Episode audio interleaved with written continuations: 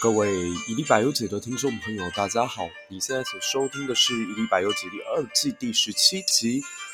今天的节目内容将会是我与贾宝玉。久等了，各位红楼迷们！今天开始，我们来聊聊《红楼梦》吧。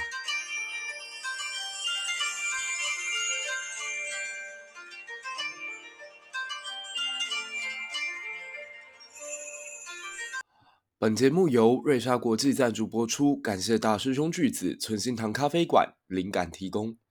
在收听节目前，不要忘了到 Apple Podcast 上面给我们五颗星的推荐与评论。我是贾宝玉吗？去年 Stella 在网络上问了我这个问题，我自己也开始了一段长达数个月以来的自我探索。我也一直在思考自己的感情是不是跟贾宝玉相同。只专注在一个人身上而纯洁无瑕，那这个答案我会留在节目的尾声。但也因为这段时间，让我慢慢的从八个层次重新去理解贾宝玉这个角色，也重新用不同的角度来理解我自己。宝玉的爱本质究竟是什么？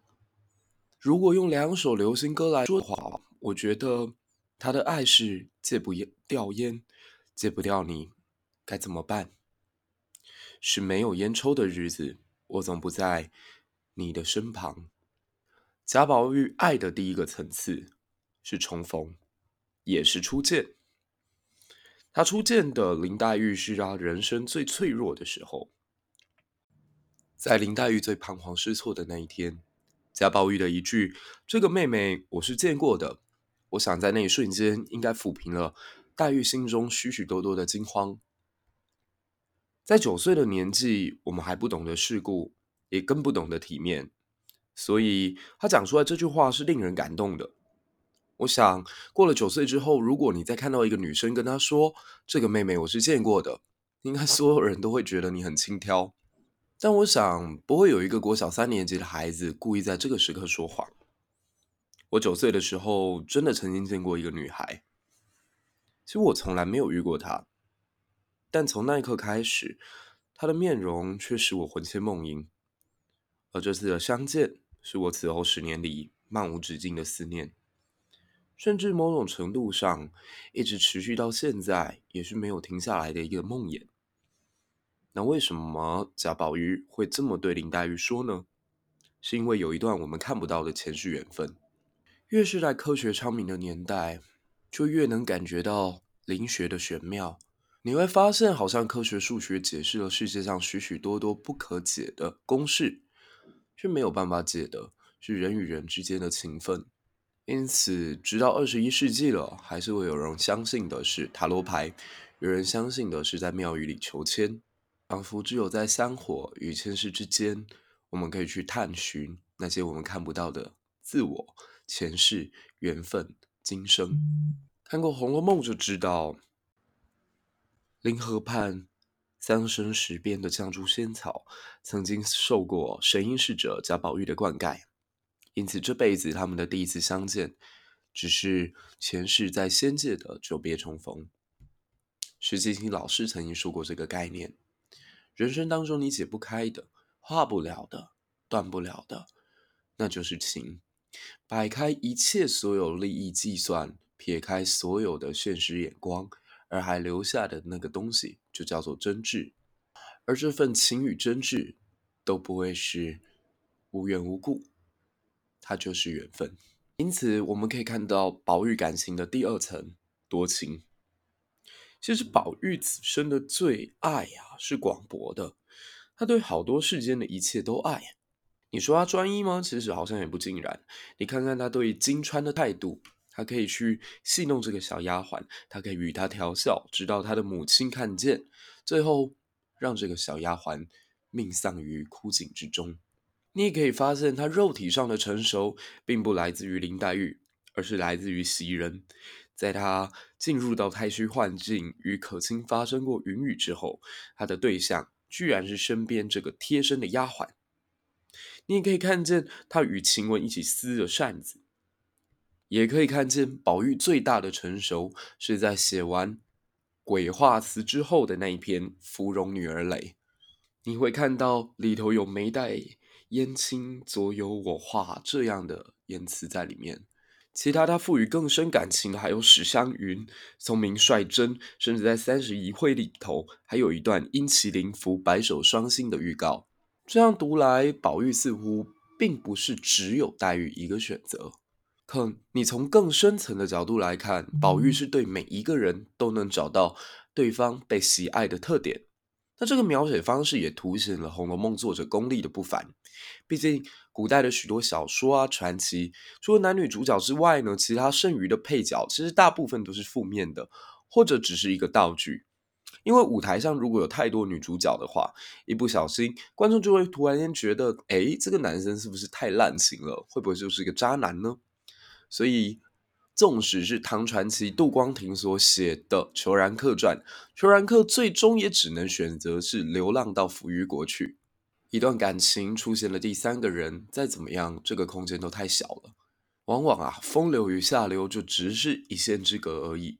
如果作者驾驭不好，翻车，他就不是世法平等、对终身有爱的贾宝玉，而是市井里头欲火焚身的西门庆了。那大家仔细想想，贾宝玉为什么会觉得男子污浊？其实就是因为在父权的社会下，女子在如何纯净，最终仍然要势利的，要会算计，要柴米油盐酱醋茶，要吃醋，要嫉妒。大家想想，如果王熙凤不用掌家，如果贾家的男人争气一点，或许王熙凤就能更洒脱，参加诗社，甚至在芍药花下也跟着睡一场美丽的午觉。他就不用再去放高利贷，不用去关说，不用做到最后居然一从二令三人目了。所以这些没人疼爱的女孩，被人遗忘的女孩，被史书忽略的女孩，作者怜惜她，悲悯她，因此让他们在红楼里面有一季可以灿烂的花开。花落之后，作者再做一篇累文，将他们一一收葬，或者愿他继续盛放。有时候在看史书都会觉得很奇怪，女孩明明占了百分之五十以上，在这个社会里头，却留下来的痕迹只有《烈女传》里面极为扭曲的几个个案。万千如花盛开的红颜啊，就这么被淹没在寥寥几笔的史书当中，实在是不得令人为她感慨。《红楼梦》作者在这一点驾驭的非常好，他让宝玉去爱这些人，而且看起来还不像西门庆这般下流。那如果你可以理解到这一层的话，那我们就可以进到宝玉的第三个层次，叫温柔。如果每个人都值得被爱的话，那当然不是只有女孩值得被爱，男孩也是。所以我们可以看到，贾宝玉对蒋玉菡，一个英姿飒爽却在戏班里头被豢养的帅哥。他存在着一定程度的怜爱。换作是现在，我见犹怜吧。就像现在有时候看到范少勋或者石之田这样的演员，明明就很优秀，明明就也非常的有内涵，但还没有到他们真正盛放的时候，你都会觉得嗯有点可惜。希望他们能赶紧的被这个世界更多的人看到，或者是另外一个重要的角色秦钟。那秦钟在书里面可能只是有外表特别好看这个特色而已，可却让我想到还蛮多的童年时代玩伴。我国小的时候记得也有一个朋友，在外表上、音乐上、运动上的造诣样样皆通，然后他也是我自己最喜欢的玩伴之一，因为嗯、呃、兴趣相投吧。他也是双子座，然后身高极为高大，我觉得我们两个会互弹彼此的脸颊。那现在想起来，这种同志的喜欢跟成人世界的爱当然不一样啊。用我们现在的角度去看这两个男生，你一定会不知道他们两个在干嘛。可这种对于同性之间的欣赏，我觉得一直延续到了我成年之后。诶，我在大学的时候又另外遇到一个朋友，他的出现好像就像王熙凤见到秦钟时候对宝玉说的那句话，我就哇哈被比下去了。就我。其实对自己还是稍微有点自信的，毕竟也是会运动、会写文学，嗯，身高也还算高，不算是一个太差的孩子。可是就在我这个朋友的面前，我忽然间觉得自己就像是贾宝玉初见秦钟仪的那种感受，觉得自己是泥猪赖狗。那或许我自己所在的高中也是一座青春王国，我现在教书的地方也是一个大观园，里头有着许许多多与我交好的朋友，交好的这些孩子们、女孩们、男孩们。那我常常很喜欢他们，他们也会蛮喜欢我的。我觉得人都是互相的吧。但当这群小孩有一次在 Instagram 还是脸书，我忘了，总而言之，就看到我跟我大学的这位朋友合照的时候，他们其中有一两个人就直接毫无避讳的告诉我说：“老师，你被比下去了。你平常虽然很不错，但是你在他面前就还好。所以以后如果要再挑合照对象的话，你可能要选择一下。”但说起来很奇怪，就按理说，我平常被说比下去了，应该都会激起一种动物性的本能，就是哪有我跟他决斗，他哪里比我好？但因为被讲的对象就是被比较的对象是他，我就觉得算了，因为他的美好就是让我自己也无从嫉妒起，甚至你会珍惜这种比自己还要更加美好的人，不管他是心灵上的纯粹干净呢，还是对别人的温暖。我觉得这种感情都会升华到令人无法言语形容。那如果这份爱可以是在男孩子身上，那自然就会更在与自己没有竞争关系的女子孩女女孩子的身上哦。所以我们去看红楼的时候，会觉得可心好美，即使这个。女人可能最后的结局是迎上天香楼的，她可能跟自己的公公是不干不净的，她可能是被下人骂趴灰的趴灰，养小叔子的养小叔子的。但在男孩贾宝玉，或者在我的眼中，这个女孩就是单纯美而温暖的姐姐。包括我自己现在身为一个老师，也常常会听到学生去讲彼此的八卦，可能有些特别花枝招展的女孩就会受到一些嫉妒。背后总是有不断的流言流语，可在我心中，她就是美好的。或者在宝玉心里也是啊。熙凤虽然很聪明利落、精明强悍，可是她没有不好，她是为了这个家。甚至你再去想想看，宝玉为什么对一个下人叫五儿，特别去说：“哎，我们两个人生日一样，哎，古代生日相同就要当夫妻哦。”这样的一句话，虽然听起来很轻佻。但大家不妨想想，如果现在有一个女孩跟自己就同年同月同日生，那我相信彼此一定会有一大堆共通点。你们光是星座可能就聊不完了。那这也是到现在仍然同样不变的啊。你看到自己跟他有这么多相似的地方，你不会多看几眼吗？何况彼此还是有同年同月同日，甚至是同一个保温箱的情感呢？那既然如此，与自己最爱的女孩黛玉相似的晴雯，个性同样倔强，极富才华，又不跟世俗妥协，这种性格当然会让贾宝玉觉得很喜欢喽。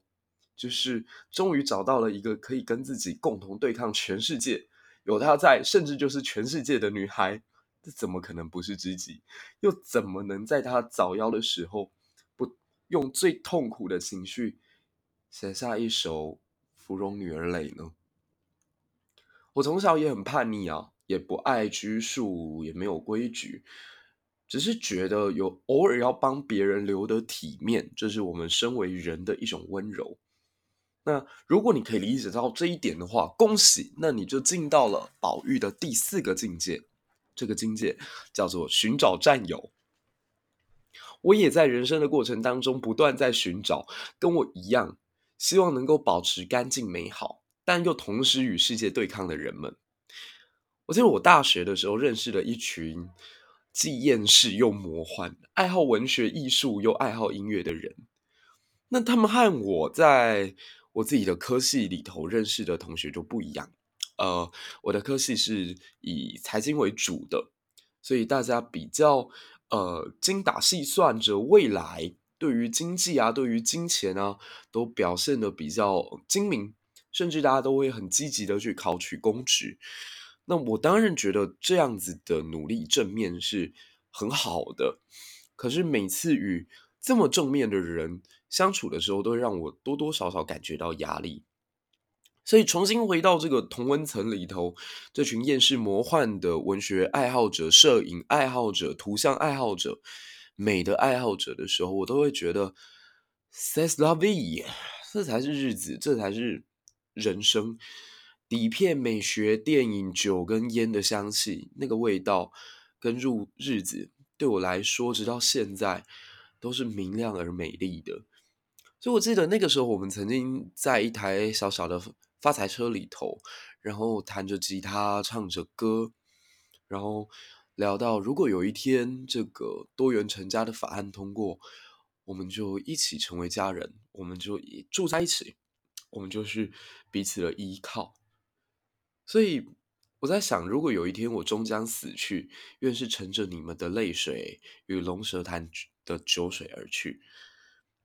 我能懂这种对抗世界的感觉。宝玉也是，他不想当官，他不想考取功名，他对于他父亲的提点非常的不放在心上。他最讨厌就是听薛宝钗劝他读书。第五个境界，则是曾经被深深的疼爱着。我以前一直以为这件事情是理所当然，直到长大之后才发现，原来不是每个孩子都这么幸运。我反归心底一直在思考，我之所以可以比起同龄的人来得更加温和，甚至能够更加去包容自己的学生、孩子、晚辈，去爱这么多的人，可能也是因为我同样被这么多的爱光亮照着。那为什么能够塑造我这样的性格呢？当然，我觉得母亲跟父亲的教育，呃，绝对有相关。我的母亲是一个艺术工作者，所以她从小就培育我一定程度的美学素养，以及对人处事的温和。但更重要的是，我有一位像贾母般慈爱又美好的阿嬷在。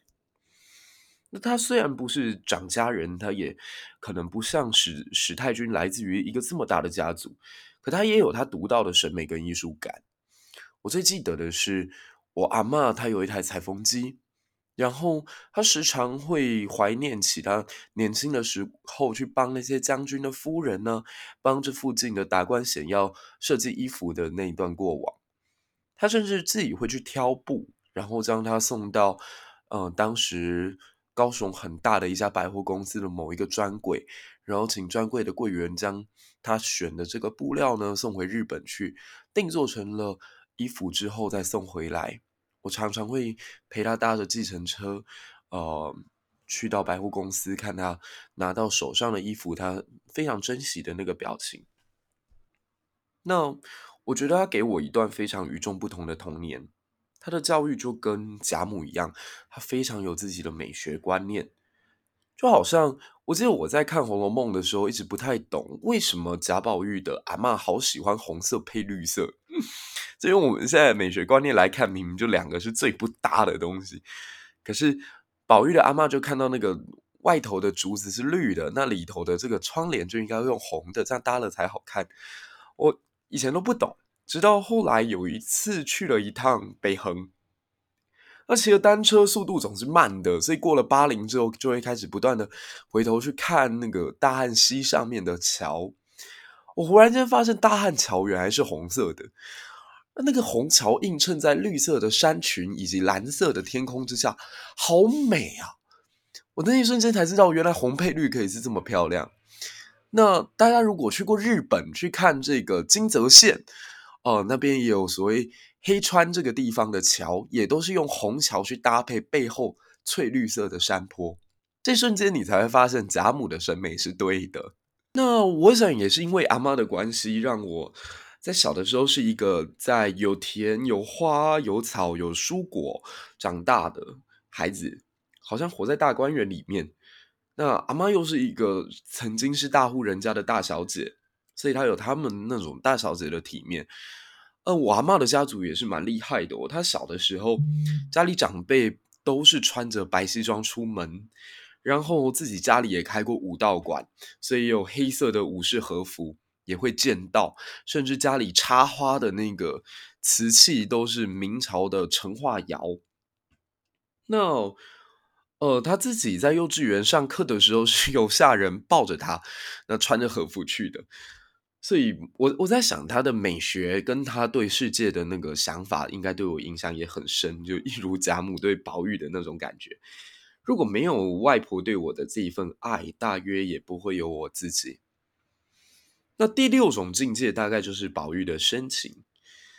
他从来没有忘记自己的初遇，就是无论他后来的人生当中爱上了多少人，遇到了多少他觉得美好的事物，他永远都记得的是这个妹妹，我是认得的。后来我自己也犯过这种痴症，就是跟宝玉一样，知道说林妹妹即将要回到扬州的时候。宝玉的那个反应是了不得了，了不得了，然后就忽然间疯魔，一一个人好像命也去了一半了，忽然间觉得人生没有意义了。我自己人生也有这么一个瞬间，就十五岁的时候，我们在考高中。那高中考完的时候，我永远记得我拿到的那个成绩是 PR 九十五。那 PR 九十五非常的尴尬，因为第一志愿已经无望了。然后当时自己就觉得。哇，那是人生最黑暗的时候，因为如果没有考上那个最好的那间学校，就好像不能跟自己爱慕的那个女孩相提并论。那如果以后不能跟她相提并论，我们不就要各奔东西了吗？那这样的人生又有什么意义呢？怎么会这个样子？不过这个缘分也很玄妙，就在我自己拿到了成绩单，沮丧失落了好一阵子之后，发现哦。居然对方也失误了，居然对方也沦落到跟我一样只能读第二志愿的地步。那在那一瞬间，你会觉得这是缘分，这就是缘分。你转眼回头一望，发现从九岁开始一直到国三十五岁的年纪，原来自己的心真的就这样，从来都没有变过。直到十七岁那一年，花落人亡。我逐渐理解，自己付出再久的感情还是错了。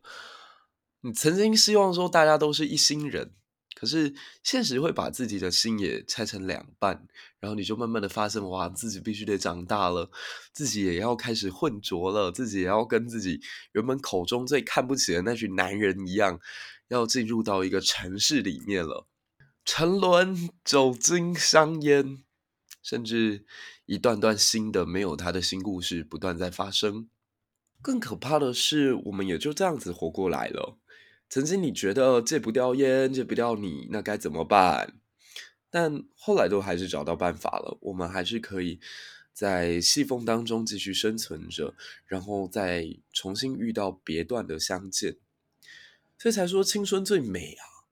动人的电影，不管是那些年，他讲的是十七岁；我的少女时代讲的也是十七岁。可是虽然走了，停不下来了，也以为自己不再像宝玉，完全跟宝玉再也不相同的时候，嗯，也就是高二之后的九年或十年吧，就有突然间有一个晚上，有一个国小的时候，调侃过自己跟这个女生感情的朋友。他应该是纯粹戏谑的，想跟我说一个他知道的消息，就是那个女孩已经在遥远的异国成婚了。这样，就我都就突然间发现，哇，那个夜好长哦，就长到现在，我的某一个自己可能还困在那个夜里。那我把这份感受重新收下，因为浓金葬花人笑痴。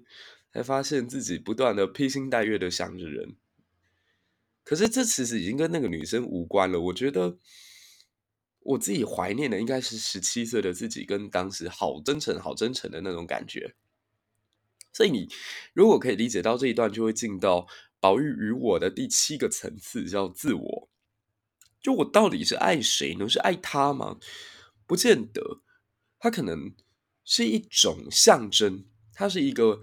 呃，我不愿意离开童年的回忆，它是一个我对青春岁月的眷恋。所以大家再仔细去想一想，宝黛其实是一体的，他们都共同使用了“玉”这个字，他们好多的爱都不是对方，而是爱自己。宝玉的很多坚持都是为了呃他的内心当中的那条线，而不是真的为了黛玉。所以我们可以看到，无论是高二版的结局，还是鬼友版的结局。或者其他的叙述都会看到，黛玉走了，但是宝玉活着。黛玉是宝玉心中的一个永远分割不开的点，但心里的某一个层次崩落了，难道人就活不了了吗？宝玉其实爱的是那个自己的心，而不见得是黛玉的肉体或者是灵。而理解了这一点之后，我觉得自己的爱其实并没有真正消失，而是对世界上的一切都有更大的怜悯。那这也就要进入到我跟宝玉的第八个层次，叫做抄家。那大家如果看过《红楼梦》第五回，就知道宝玉一直都是全族人的希望，甚至荣宁二公在他们过世之后，还要去想办法找到太虚幻境里面的呃这个警幻仙姑，能够来提点贾宝玉，拜托让贾宝玉醒过来，去好好的求读功名。我自己的家族不是什么富贵大户。但是我的第一代从李志公开始，不断不断的在高雄这块土地上面耕耘，到我已经是第七代人了。七代的时光其实已经远远超越了一部百年孤寂的这个这个篇幅。那我自己小的时候在家族也有一点被定位成这个样子，就是哎呀，弟弟可能有一些状况，然后家里的其他孩子呢也都是比较。乖巧，但是没有很大突破的，所以你要努力。我记得我的父亲有一次在呃应酬之后喝了酒，然后告诉我说：“哎，因为有你在啊，让我觉得很骄傲。”可是那一个才二年级的我就感觉到了巨大巨大的压力，就你到底在为我骄傲什么？十七岁之后的我呢，其实结束的不只是童年，更是家逢巨变。呃，巨变的内容，大家如果想理解的话，可以去看一部。国片叫《阳光普照》，简而言之就是弟弟入狱，那父母只能把更多的期待或者所谓的欣慰寄托在你的身上，那自己呢也背负了这个期待之后，就开始摧残，把自己变得只能体贴，只能体面，那不能抱怨，因为你只要抱怨的话，都是对父母的不谅解，你这样等于是。在他们受伤的心中雪上加霜。我记得我当时唯一能够呃讲这个话题的，只有自己的外公跟外婆，因为唯有在更大的长辈面前，他们才能用怜悯的眼光去看待我，而也只有在那里我会感觉到安全。但也在这个时候，刚好进入到大学的一个新阶段吧，所以使自己有机会可以让一切重新来过。嗯，来到了北部，我学着怎么独立，然后如何脱离在高雄所依赖的一切。那后来教书之后呢，我更加的圆融，甚至可以去理解、平抚很多的孩子们心中的伤口。其实我不但是在教育他们，不但是在治疗他们，同时也是在治愈我自己，因为我知道我在那个阶段青春期有太多不能解的东西，不能跟别人提的伤口。我或许治不了你的伤口，但我愿意成为你的窗口。那或许这样的发展比较符合高二版宝玉的结局。但我想我自己应该更加幸运的事情是，比起宝玉啊，我的情钟还在，我的湘云没有离开，芙蓉仍然开着，元春并没有嫁人，熙凤仍然很强悍的在管着家。我的爱没有彻底的在鹅毛大雪与红色大衣下去跟自己的父亲道别。长大了，或许爱不是十七岁的捷径，但是我相信二十七岁的自己比起当年一定更加懂得疼爱任何人。或许如果有机会，我再跟一个女孩吵架，我不会再跟她说：“哎呀，你怎么拿我跟那个外露的宝姐姐、凤姐姐比起来？你居然还跟我生分了！”我不会再跟他吵这样的事情，应该会更温和的去听他说完。那回归到第七层哦，也就是。我觉得，如果你没有办法爱自己的话，你怎么去爱别人？如果我们把自己的悲伤、无奈，甚至是在家庭带来的伤害，甚至是父母其实他们根本不愿意加注在你身上的压力，然后讲成了你好像终身脱离不了的桎梏的话，把自己变成一个自卑、怨叹而尖锐的人，那最后的结局就是花落人亡，两不知，没有人能够理解你，而最终又失又忘。无寿无常，所以我的选择是我希望能够继续爱这个世界，否则会有多浪费身边这些人对我的爱呢？啊，节目的尾声，我终于要来做一个总结了。或许我可以是个宝玉，也可能我是一个被迫成长，然后四处有情，又可以守住十六年之约，离经叛道却又得到无数贵人相助的杨过。因为我也疼惜爱怜年纪比我自己还要小的香儿，然后我偶然也会去逗弄一下陆无双或程英，甚至去认识一下公孙绿萼。但是我知道我自己内心的底线是什么。那也可以说，其实我就是我自己。我守着我的亲生血统，我守着我洋溢浪漫的大观园，那也被身边光亮幸福晒着。我有着我自己长明寂静的怡红院。好啦，这就是我们这一期我与贾宝玉，那聊了很多非常心底的东西。毕竟在这个节目上，我想收听的大概都是我自己的知音吧，就是一个愿意坐下来听着你。聊二十几分钟的朋友，其实，在现实世界当中非常难找到。大家有时候聚会在一起，要么划手机，要么各自有各自的烦心事。那希望这一期的节目可以跟大家分享到红楼更加细微的部分。那我们从一个正面的角度来解读完红楼之后，下一集开始，我们来看看红楼背后的故事又是什么。红楼正照完了，下一次我们风月宝鉴转过来吧。下回见。